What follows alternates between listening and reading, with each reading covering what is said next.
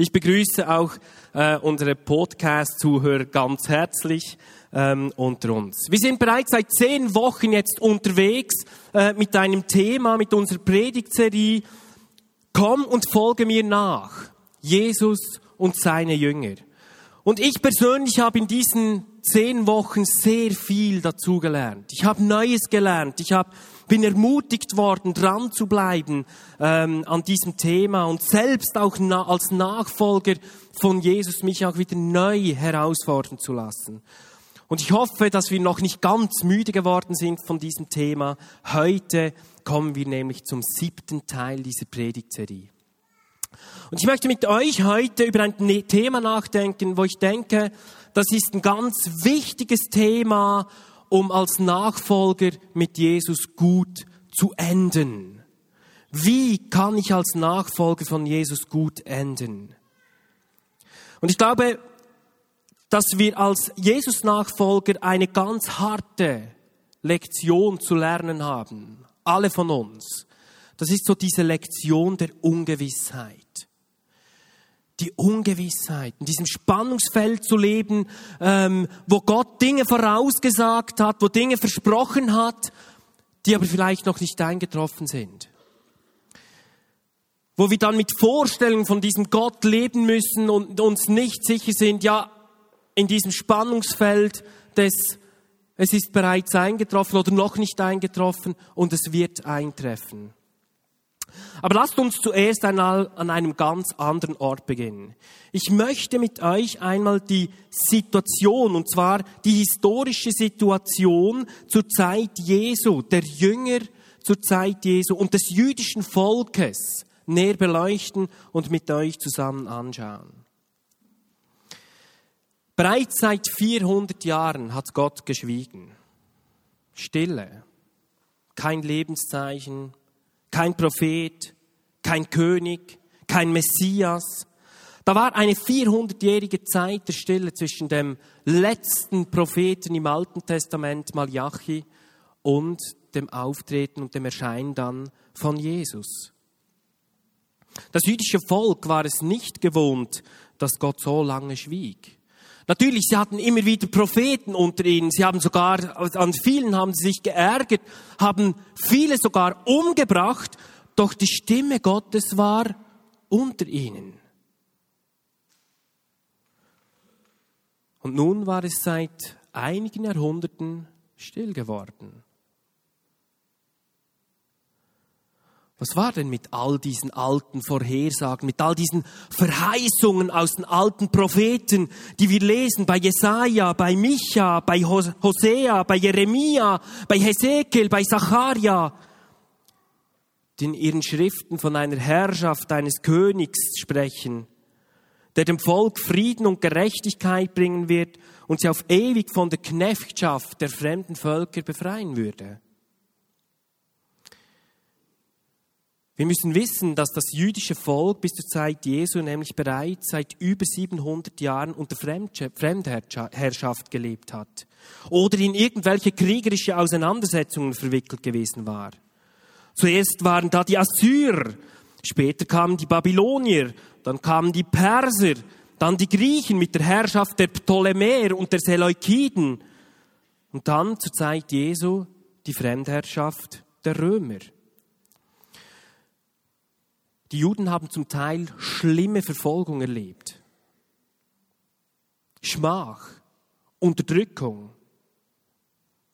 Im zweiten Jahrhundert vor Christus zum Beispiel unter dem seleukidischen König Antiochus IV. Epiphanes, der übrigens häufig auch als Prototyp des Antichristen gesehen wird, haben die Juden schlimme, schlimme Dinge erdulden müssen und ihr Tempel im Allerheiligsten ist von ihm entweiht worden. Antiochus zum Beispiel, so wird berichtet, ging in das Allerheiligste und hat dort bewusst Schweine schlachten lassen.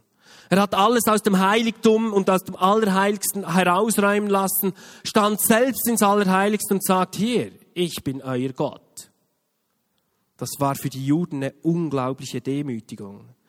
Auf dem Höhenpunkt seiner grausamen Herrschaft hat er große Pfannen bauen lassen, auf denen er die Juden gequält und umgebracht hat. Das war die Situation des jüdischen Volkes vor der Zeit Jesu.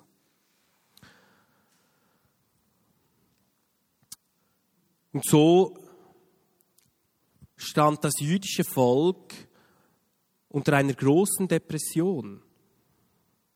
Unter den Menschen hatte sich das ausgebreitet. Die Menschen waren müde, waren entmutigt gewesen und haben ihre Verzweiflung auf diese Erfüllung sehnlichst gehofft, dass sich Jesaja 11, Vers 1, 4 bis 5 endlich erfüllen würde. Dort lesen wir, was von Davids Königshaus noch übrig bleibt, gleicht einem alten Baumstumpf. Doch er wird zu neuem Leben erwachen. Ein junger Trieb sprießt aus seinen Wurzeln hervor. Unbestechlich verhilft er den Armen zu ihrem Recht und setzt sich für den Rechtlosen im Land ein. Sein Urteilsspruch wird die Erde treffen. Ein Wort von ihm genügt, um die Gottlosen zu töten. Gerechtigkeit und Treue werden sein ganzes Handeln bestimmen. Man hat sich den Retter, den Messias, mehr als irdischen Diener und Vertreter Gottes vorgestellt, der für das ganze Gottesvolk sorgen, es gerecht regieren, vor Fremdherrschaft bewahren und aus der Unterdrückung befreien würde. Diese Erwartungen über den Messias haben sich im jüdischen Volk jedoch ganz unterschiedlich ausgedrückt. Und so haben sich in der jüdischen Kultur ganz unterschiedliche Gruppen mit unterschiedlichen Vorstellungen und Ausprägungen entwickelt. Das Interessante daran ist, dass jede dieser Gruppen eigentlich das gleiche Ziel verfolgt hat, beziehungsweise den gleichen Traum gelebt hat, nämlich die Erwartung von diesem König, der sie aus dieser Fremdherrschaft und Unterdrückung befreien würde. Aber sie haben unterschiedliche Interpretationen darüber gehabt, wie sich diese Königsherrschaft des Messias erfüllen würde. Schauen wir uns mal zwei, drei, vier dieser Gruppen an und was sie gedacht haben. Eine der bekanntesten oder die bekannteste für uns, die Gruppe, das sind die Gruppe der Pharisäer. Die Pharisäer gab es seit etwa 135 vor Christus, also noch nicht extrem lange. Sie haben sich besonders dafür eingesetzt, dass die Gesetze, wie sie in den Büchern Mose stehen, genau eingehalten wurden, weil sie glaubten, dass nur so der Messias kommen kann. Deshalb haben sie sich auch streng von allen Menschen abgesondert, die sich nicht an die Gesetze gehalten haben. Übrigens, Pharisäer heißt ins Deutsche übersetzt der Abgesonderte oder die Abgesonderten. Sie waren sozusagen die Theologen und die Juristen im Volk. Doch sie haben aus den Geboten, die eigentlich das Leben bereichern sollten, Verbote und Gebote gemacht in einem Regelwerk von 613 Ge- und Verboten. Lasst mich euch ein Beispiel geben. Im 2. Mose 20 stehen die zehn Gebote. Und da steht ein Gebot, das dritte Gebot, das lautet, du sollst den Sabbat heilig halten. Einfach ausgedrückt heißt das, du sollst einen Tag in der Woche ruhen und diesen Tag ganz Gott weihen. Ein gutes ein wichtiges Gebot. Die Frage ist nur, wie das denn in der konkreten Umsetzung im Alltag aussieht. Die Pharisäer haben es interpretiert und aus diesem einen Gebot viele kleine so Interpretationsgebote gemacht. Lasst mich euch ein Beispiel geben. Da wurde zum Beispiel geregelt, dass wenn du spucken musstest, gut, die hatten früher ein bisschen andere Benimmregeln als wir heute, aber wenn du also spucken musstest, also, hm, ihr wisst, was ich meine, dann durftest du nicht auf die Erde spucken, sondern du musstest auf einen Felsen oder auf einen Stein spucken, damit die Spucke dort dann hängen blieb. Klingt sehr absurd, aber war so. Weshalb denn? Wenn du in die Erde gespuckt hättest, dann hätte sich dort so ein Matsch gebildet und die Erde hätte begonnen zu arbeiten. Okay? Klingt absurd. Wir lachen vielleicht heute darüber. Aber den Pharisäern war das ernst. Und wir dürfen ihnen das eigentlich nicht vorhalten. Ihre Absichten waren eigentlich sehr redlich. Sie dachten dadurch eben, dass sie eigentlich dem Messias so den Weg bereiten würden indem sie die Gesetze besonders gut einhalteten und beachteten. Wir lesen zum Beispiel in einer Bittschrift eines Gebetes im Talmud, den Spross deines Knechtes David lasse bald emporsprießen, sein Zepter erhöhe durch deine Befreiung, denn auf deine Befreiung hoffen wir den ganzen Tag. Die sehnten sich nach dem Messias.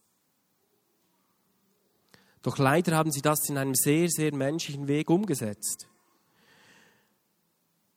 Die Pharisäer waren sozusagen die religiösen Eiferer im Volk. Und ihre Ansicht war es, dass durch verschärfte Auslegung und Beobachtung des mosaischen Gesetzes die Gottesherrschaft sozusagen herbeigezwungen werden kann. Und dann war da die Gruppe der Essener. Diese Gruppe glaubte, dass man sich von allem in der Welt fernhalten sollte. Schließlich sei die Welt böse und schlecht geworden und man darf nicht mit der Welt in Berührung kommen, weil man sich sonst verunreinigen würde. Sie hatten sehr strenge, asketische, also einfache Lebensregeln befolgt und haben häufig im Zölibat, also ehelos gelebt. Die Welt war aus ihrer Sicht so schlecht, dass man nicht mit ihr in Berührung kommen durfte. Es gibt so einige Bibelausleger, die sagen, dass zum Beispiel Johannes der Täufer ähm, so ein Essener gewesen sei, weil er als Eremit, also als Einsiedler in der Gewüste gelebt hätte. Aber auch das Verlangen dieser Gruppe war nach einem König, der sie aus der Knechtschaft befreien würde. Sie waren der Ansicht, dass wenn sie Gott eine reine, ihm angemessene Elite für die Herrschaft in seinem Reich bereitstellen, er sein Reich dann aufstellen könnte. Eine schlimme Folge dieser Ansicht war, dass zum Beispiel Sünder, Unreine, Befleckte zur damaligen Zeit in den Reihen der Essener nicht geduldet wurden und aus der Gemeinschaft ausgeschlossen wurden. Eine weitere Gruppe der damaligen Zeit waren die sogenannten Zeloten. Die Zeloten, griechisch übersetzt, sind das die Eiferer von Gott. Hm? Das war so die radikalste jüdische religiöse Gruppe.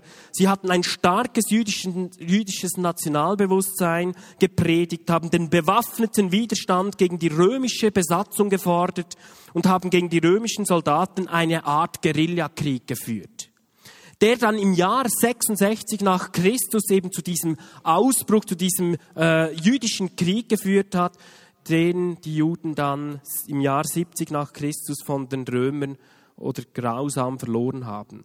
Ganz Jerusalem wurde zerstört. Glaubt man dem Geschichtsschreiber Josephus, haben die Zeloten während des Krieges nicht nur die Römer bekämpft, sondern auch die gemäßigten Juden im eigenen Volk. Die Zeloten waren der Ansicht, dass wenn man die Römer und alle anderen Unterdrücker gewaltsam aus dem Land vertreiben würde, dass Gott dann diese Aktionen siegreich zu Ende führen würde. Versteht ihr? Auch sie sehnten sich nach einem Messias, wollten dies aber mit Gewalt durchsetzen und umsetzen. Dann gab es noch eine letzte Gruppe, die sogenannten Herodianer. Sie waren gegen die Römer und ihre Unterdrückung, aber sie waren sehr liberal eingestellt. Sozusagen, je mehr wir mit den Römern zusammenarbeiten, desto besser wird es uns gehen, also lasst uns mit den Römern zusammenarbeiten. Gott wird dann das Seine schon richten, alles zu seiner Zeit. Alle diese Gruppen hatten einen Traum. Sie hofften und erwarteten den Messias, den König, der ihnen versprochen war. Jede Gruppe war überzeugt, dass ihre Art der Umsetzung die beste sei und dass dadurch die Gottesherrschaft in ihrem Land in starkem Maße zunehmen würde und eigentlich abhängig wäre, damit der Weg dem Messias bereitet würde. Wir können annehmen, dass auch einige Jünger von Jesus solche Ansichten vertraten oder sogar eine dieser Gruppen angehörten. Wir lesen zum Beispiel in Markus 3, 18, wird uns einer dieser zwölf Jünger als Simon, der ehemalige Zelot, vorgestellt. Ein Freiheitskämpfer war in den Reihen von Jesus. Im engsten Jüngerkreis. Und die Situation der Juden unter der Herrschaft der Römer war alles andere als einfach. Unter ihrer Herrschaft wurden ihre Söhne umgebracht. Ihre Töchter wurden vergewaltigt, sie hatten kaum Rechte und waren oft der Willkür der römischen Soldaten ausgesetzt. Und ihr müsst euch vorstellen, wenn du jede Nacht, Nacht für Nacht ins Bett gehst mit dieser tiefen Sehnsucht nach diesem Messias, nach diesem König, der kommen sollte und uns aus dieser Knechtschaft befreit. Das war die Traum in ihrem Herzen. Ein Erlöser, der auf einem weißen Pferd mit, der, mit dem Schwert in der Hand triumphalisch in Jerusalem einziehen würde und dann endlich das Königreich Gottes aufrichten würde, die Juden erhöhen würde und dann die Welt regiert. Das war die Vorstellung und die Erwartung vieler Juden und vermutlich auch die Vorstellung und Erwartung einiger Jünger. Und ja, Jesus hatte in dieser Zeit seines öffentlichen Wirkens tatsächlich viele Anzeichen eines solches Messias, den die Juden erwartet haben. Jesus hat mit einer ungeheuren Vollmacht gewirkt. Sind unglaubliche Zeichen und Wunder passiert. Kranke wurden geheilt, Blinde wurden wieder sehend, Lahme konnten gehen, sogar Tote sind wieder auferstanden. Alles hat den Anschein gemacht, als würden sich die Verheißungen Gottes für das jüdische Volk nun endlich erfüllen. Der starke Mann ist gekommen, um das Volk zu befreien, und man wartete nur noch darauf, bis sich Jesus endgültig als König offenbaren würde.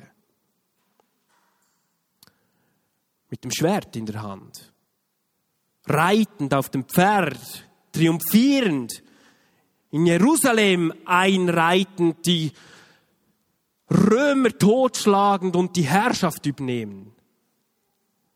Das war die Vorstellung vieler Juden. Doch je länger die Reise mit diesem Jesus ging, desto mehr widersprach Jesus den Vorstellungen eines messianischen Königs. Je mehr er in der Öffentlichkeit wirkte, desto mehr haben sich die Menschen über seine Worte geärgert und haben angefangen, sich von Jesus abzuwenden.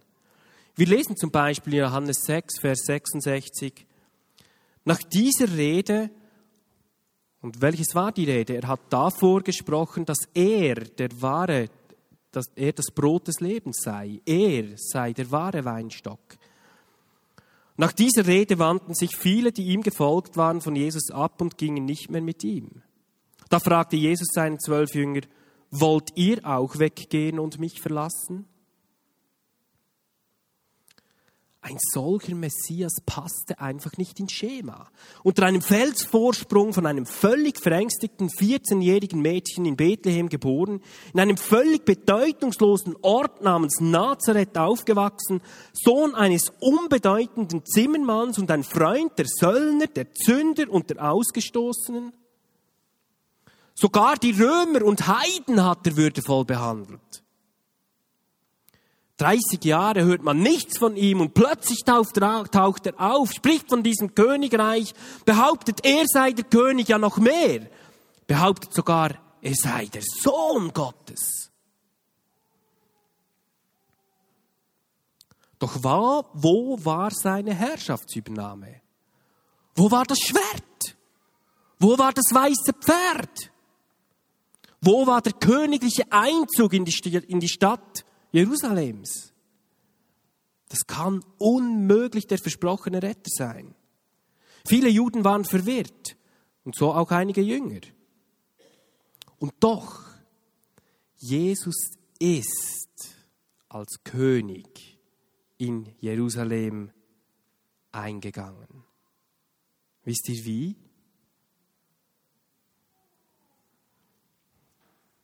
Wie genau? Genau. Auf einem Esel. Nicht auf einem starken, großen, weißen Pferd, sondern auf einem schwachen, kleinen, weißen oder grauen Eselsfohlen. Nicht mit einem Schwert bis an die Zähne bewaffnet, sondern geschmückt mit bleichen Gewändern und einem Palmenzweig. Nicht pompös mit ohrenbetäubenden Trompetenlärm, sondern mit quietschendem Kindergeschrei. So ist der Herr aller Herren, König aller Könige in seinem Triumphzug in Jerusalem einmarschiert.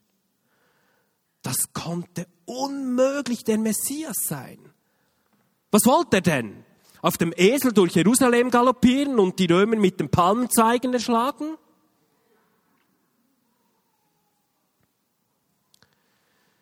Wie sieht bei dir dieser König aus? Wie sehen deine Vorstellungen über die Erfüllung von Verheißungen Gottes in deinem Leben aus? Wo wartest du auf einen König in deinem Leben, der kommt und die Herrschaft antritt? Hast du auch so Vorstellungen über diesen König? Und du wartest noch auf den König und vielleicht ist er bereits da, aber du hast ihn vom Esel gestoßen,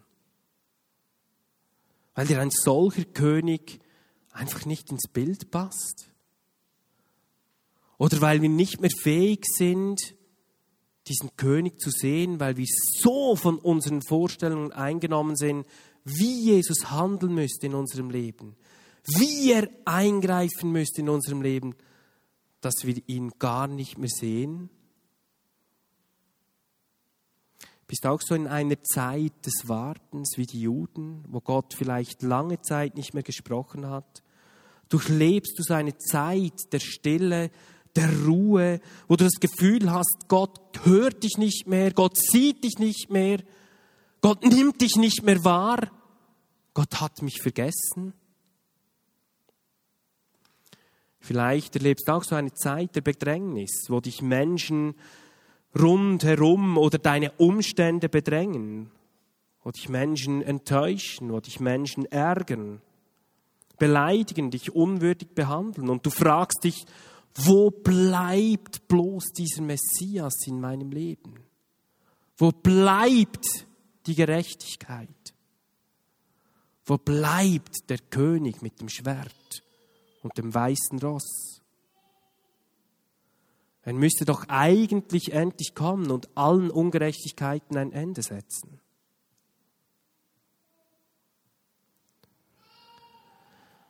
Man kann von Ereignissen und Umständen, die einem vielleicht bereits über Jahre begleiten, so tief verletzt und entmutigt sein, dass sich das Herz gegenüber dem Wirken von Gott plötzlich verschließen kann. Dass wir ihn nicht mehr sehen, der, der auf dem Esel reitend daherkommt mit dem Palmzweig in der Hand, sondern ihn so stark anders erwarten, als diesen starken Herrscher mit dem Schwert in der Hand auf dem weißen Pferd, dass wir ihn plötzlich verpassen, wenn er an uns vorbeireitet. Dieser Kampf dieser beiden Vorstellungen, dieser Königreiche, die waren nicht nur damals. Ich glaube, dem sind wir auch heute noch ausgesetzt. Die Juden haben einen König nach ihren Vorstellungen erwartet. Ein irdisches Königreich beherrscht durch einen König voller Macht, Kraft und Autorität und Gerechtigkeit. Und stattdessen haben sie einen Arbeiter aus Nazareth bekommen, der die dreckigen, würdelosen, hoffnungslosen, kraftlosen und zerbrochenen Menschen umarmte und sie in seiner Gegenwart willkommen hieß. Und so viele Menschen haben gut begonnen. Tausende liefen Jesus nach, wollten ihn hören, ihn sehen, ihn berühren. Ja, und so lesen wir sogar in Johannes 6, Vers 14 bis 15, dass die Menschen so begeistert waren von diesem Jesus, dass sie ihn eigentlich zum König machen wollten. Dort lesen wir nämlich, als nun die Menschen die Zeichen sahen, die Jesus tat, sprachen sie, das ist wahrlich der Prophet, der in die Welt kommen soll. Als Jesus nun merkte, dass sie kommen würden und ihn ergreifen, um ihn zum König zu machen, entwich er wieder auf den Berg. Er selbst allein. Weshalb denn nur macht sich hier Jesus so schnell aus dem Staub? Er war ja der König der Juden. Jesus macht sich hier so schnell aus, der Staub, weil er genau wusste, dass die Vorstellung des Volkes über ihren König, dass er diese Vorstellungen nicht erfüllen konnte und auch nicht erfüllen wollte. Er war nicht dieser König, wie die Juden ihn haben wollten. Was war denn die Reaktion der Menschen? Als das Volk nun merkte, dass er nicht gekommen war, um ihre Vorstellungen und Wünsche zu erfüllen, haben sie ihn einen nach dem anderen verlassen. Wir lesen in Lukas 13, Vers 34, Jerusalem, o Jerusalem, du tötest die Propheten und erschlägst die Boten, die Gott zu dir schickt. Wie oft schon wollte ich deine Bewohner um dich sammeln, so wie eine Henne ihre Küken unter ihre Flügel nimmt. Aber ihr habt nicht gewollt.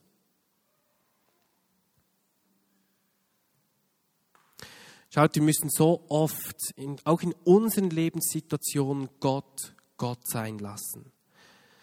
Wenn sie doch nur länger ausgehalten hätten, dann hätten sie den wahren Triumphzug dieses Jesus miterleben können. Sie haben zu früh abgebrochen. Die haben ihn zu früh verlassen, nur weil ihre Vorstellung nicht in die Vorstellung passte dieses Königs Jesus, wie er aufgetreten ist. Hätten sie sich ein bisschen mehr geduldet und ihm vertraut, dann hätten sie seinen Triumphzug, der Triumphzug am Kreuz und der Auferstehung, miterlebt. Und sie haben ihn dann miterlebt. Wir erinnern uns, als Petrus in Jerusalem dann gepredigt hat, als viele tausend Menschen zum Glauben gekommen sind. Und das soll euch ermutigen. Ich möchte euch damit ermutigen. Diese Menschen, viele davon haben plötzlich erkannt, hey, wir haben Jesus gar nicht gesehen. Und ich möchte euch ermutigen, vielleicht bist du in einer solchen Situation, wo du lange auf die Stimme Gottes gewartet hast. Und vielleicht möchte er sich dir zeigen, doch nicht als diesen König auch mit dem Schwert auf dem Pferd, sondern als diesen Mann, der in dein Herz einzieht auf dem Esel und dem Palmenzweig. Und so ist es eines der härtesten Lektionen, die Nachfolger von Jesus lernen müssen. Und auch wir als seine Nachfolger eben lernen müssen, wie man Gott in solchen ungewissen Zeiten zwischen einer Verheißung und seiner Erfüllung vertraut und ihn weiter anbetet. Wie wir mit unseren Vorstellungen, wie Gott nun eingreifen müsste, umgehen und vor allem, welche Entscheidungen wir dann treffen. Es ist so wichtig, dass wir, ich, ich denke, es ist ein Akt, ein kraftvoller Akt der geistlichen Kampfführung wenn wir trotz Tod und Krankheit, Konflikten und ungelösten Problemen, wenn wir stehen bleiben und unseren Geist dazu bewegen, aufzustehen und Gott weiter anzubeten und ihm zu danken. Ich möchte lernen, lieber mit einem ungeklärten Geheimnis zu leben, als einer Lüge zu glauben, nur um sich aufgrund seiner Umstände dann besser zu fühlen in unserem Bild gesprochen, es gibt Situationen, da dürfen wir den König aller Könige nicht vom Esel stoßen. Ihm ein Schwert in die Hand drücken und ihn auf ein Pferd setzen, wo die Zeit dafür eben noch nicht gekommen ist. Alles hat seine Zeit und es liegt Kraft in einem überzeugten Herz, dass Gott zu jeder Zeit gut ist und dass sich sein Wille für Heilung, Befreiung und Wiederherstellung nie verändert, ungeachtet von dem, was wir im Natürlichen sehen oder erleben. Und ich möchte dich heute wirklich ermutigen. Es ist so wichtig, dass wir an den Verheißungen festhalten, dass wir die in Anspruch nehmen, dass wir uns gegenseitig ermutigen, gerade in solchen Situationen, wo wir bedrängt werden, wo wir lange nicht mehr Gott erlebt haben im Leben, wo wir das Gefühl haben, er hört uns nicht mehr, er sieht uns nicht mehr, er hat uns verlassen. Da brauchen wir einander. Das ist der Grund, dass wir uns regelmäßig treffen. Wir müssen uns regelmäßig sehen, um uns gegenseitig zu ermutigen, durchzutragen, dran zu bleiben und weiter zu sagen, hey, glaubst du noch an die Verheißung von Jesus, die dir und mir gegeben wurde? Er wird wiederkommen und dich befreien von allem, was dich heute noch bedrängt und bedrückt. Bei uns zu Hause, wer ähm, mal zu uns zu Hause war oder kommt, bei uns liegen überall äh, aufgehängt, liegen so Zettelchen. Also so im Badezimmer und, und dann äh, äh, auf der Toilette und in der Küche und in der Stube und im Schlafzimmer. Überall liegen so Bibelverse. Das ist nicht, weil wir besonders fromm sind, also zumindest ich nicht, Elian schon. Ähm, aber das ist nicht der Grund, weil wir zeigen wollen, hey, wir sind dann besonders fromm, überall hängen Bibelverse. Der Grund ist, weil wir uns immer wieder daran erinnern wollen, was denn die Zusagen und Versprechen von Gott für unser Leben ist. Und glaub mir, das hilft. Wenn du morgen aufstehst, den Spiegel betrachtest und da gleich so ein Bibel, krasser Bibelvers entgegenkommt, boah, das hilft. Wir müssen uns immer wieder erinnern und dranbleiben. Weil die Frage eines Nachfolgers und eines Christen ist nicht die Frage, also als erste Frage, dass wir gut beginnen. Das ist eine gute und wichtige Frage. Aber die entscheidende Frage ist, dass wir mit Jesus dranbleiben und gut enden. Das ist die entscheidende Frage. Und da möchte ich euch ermutigen, lasst uns zum Abschluss zwei dieser wunderbaren Verheißungen lesen. In jeder Situation, in der du Verlust erleidest durch diesen Fresser, durch der, der in der Welt umhergeht und brüllt und nicht will, dass Gottes Reich sichtbar wird. Jedes Mal, wenn du da einen Verlust erleidest, dann darfst du wissen, dass dir alles zum Besten dienen muss. Lesen wir in Römer 8, Vers 28. Alles muss uns zum Besten dienen. Hat Gott das Übel in deinem Leben verursacht? Nein. Aber er ist so groß, dass er dieses Übel mit links umdrehen kann und umwandeln kann in Segen. Unser Gott ist ein Gott, der nie zu spät kommt. Der Teufel oder Umstände haben nie das letzte Wort. Alles Böse wird zum Schweigen gebracht werden und es wird absolute, vollkommene Vergeltung geben für jeden Moment von Schwäche, Leid, Schwierigkeit, Qual und Versuchung, die du in deinem Leben jemals erleiden musstest. In Römer 8, Vers 18 steht dann, ich bin ganz sicher, dass alles, was wir zurzeit erleiden, nichts ist im Verglichen mit der Herrlichkeit, die Gott uns einmal schenken möchte. Die Probleme, die du vielleicht in deinen Finanzen, im Angriff auf deinen Körper, in der Attacke auf deine Familie oder deine Gefühle erfährst, ist nie das Ende.